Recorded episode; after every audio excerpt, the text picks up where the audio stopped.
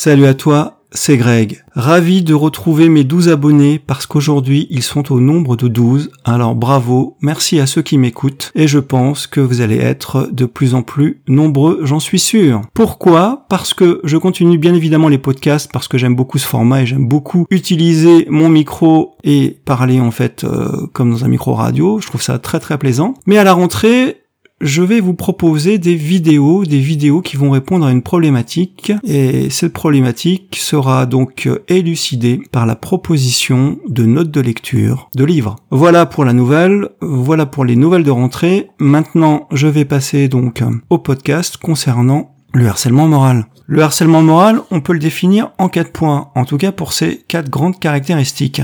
Le harcèlement moral, dans la majorité des cas, il se passe au sein de l'entreprise parce que on considère que, je dirais, dans le monde privé, on peut tout à fait se substituer, et ce sont des cas qui sont, on va dire, très personnalisés, de harcèlement moral. Par contre, en entreprise, ce qui caractérise déjà le harcèlement moral, c'est l'apparition d'un dominant et d'un dominé qui souvent peut être euh, un supérieur hiérarchique, et évidemment donc son subalterne, ou également une personne au même niveau que soi qui a pris le leadership d'une équipe et qui peut harceler, qui peut prendre comme bouc émissaire une personne avec malheureusement l'aide consciente ou inconsciente de ses collègues.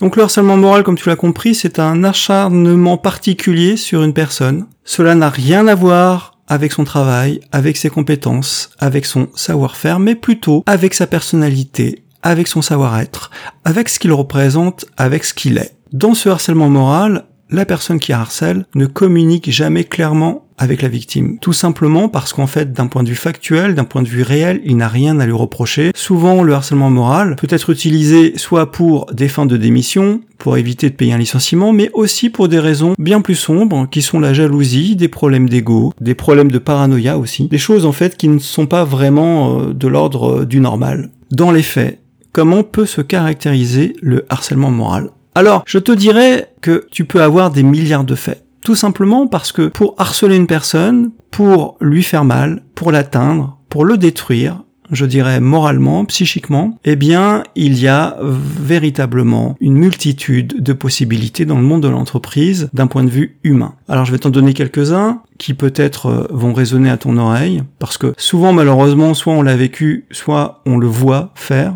ce qui est malheureux.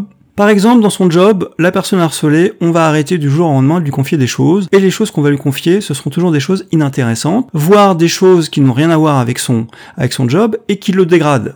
Hein, un cadre euh, va commencer, par exemple, euh, à devoir effectuer des actes, euh, des actes d'employés simples. Voilà, des actes subalternes pour lesquels il n'est pas, ou en tout cas pour lesquels il a une surcompétence. Et puis on va lui donner de plus en plus de travail, on va lui demander du, un compte rendu sur ce travail, du travail qui ne sera pas donc gratifiant, peut aussi, de façon très subtile, lui faire des remarques désobligeantes sur sa façon de s'habiller, sa façon de s'exprimer, sa façon d'être, peut aussi euh, instiller euh, des rumeurs, dans, au sein de son service, peut essayer aussi d'embrigader, et ce qui malheureusement arrive, ses collègues, pour qu'ils le harcèlent aussi, pour qu'il soit désagréable, pour qu'ils le rejettent, pour qu'ils le méprisent, et voire même euh, pour qu'ils l'ignorent. La victime peut être agressée physiquement, elle peut être aussi agressée sexuellement, tout est possible. Et puis on critiquera sa vie privée, on critiquera ou on mimera ses façons de s'exprimer, euh, ses façons de, de, de bouger, d'évoluer. Pourra aussi la, la, menacer verbalement ou par écrit. Voilà quelques exemples en fait qui peuvent résumer l'ensemble des harcèlements qu'ils sont possibles.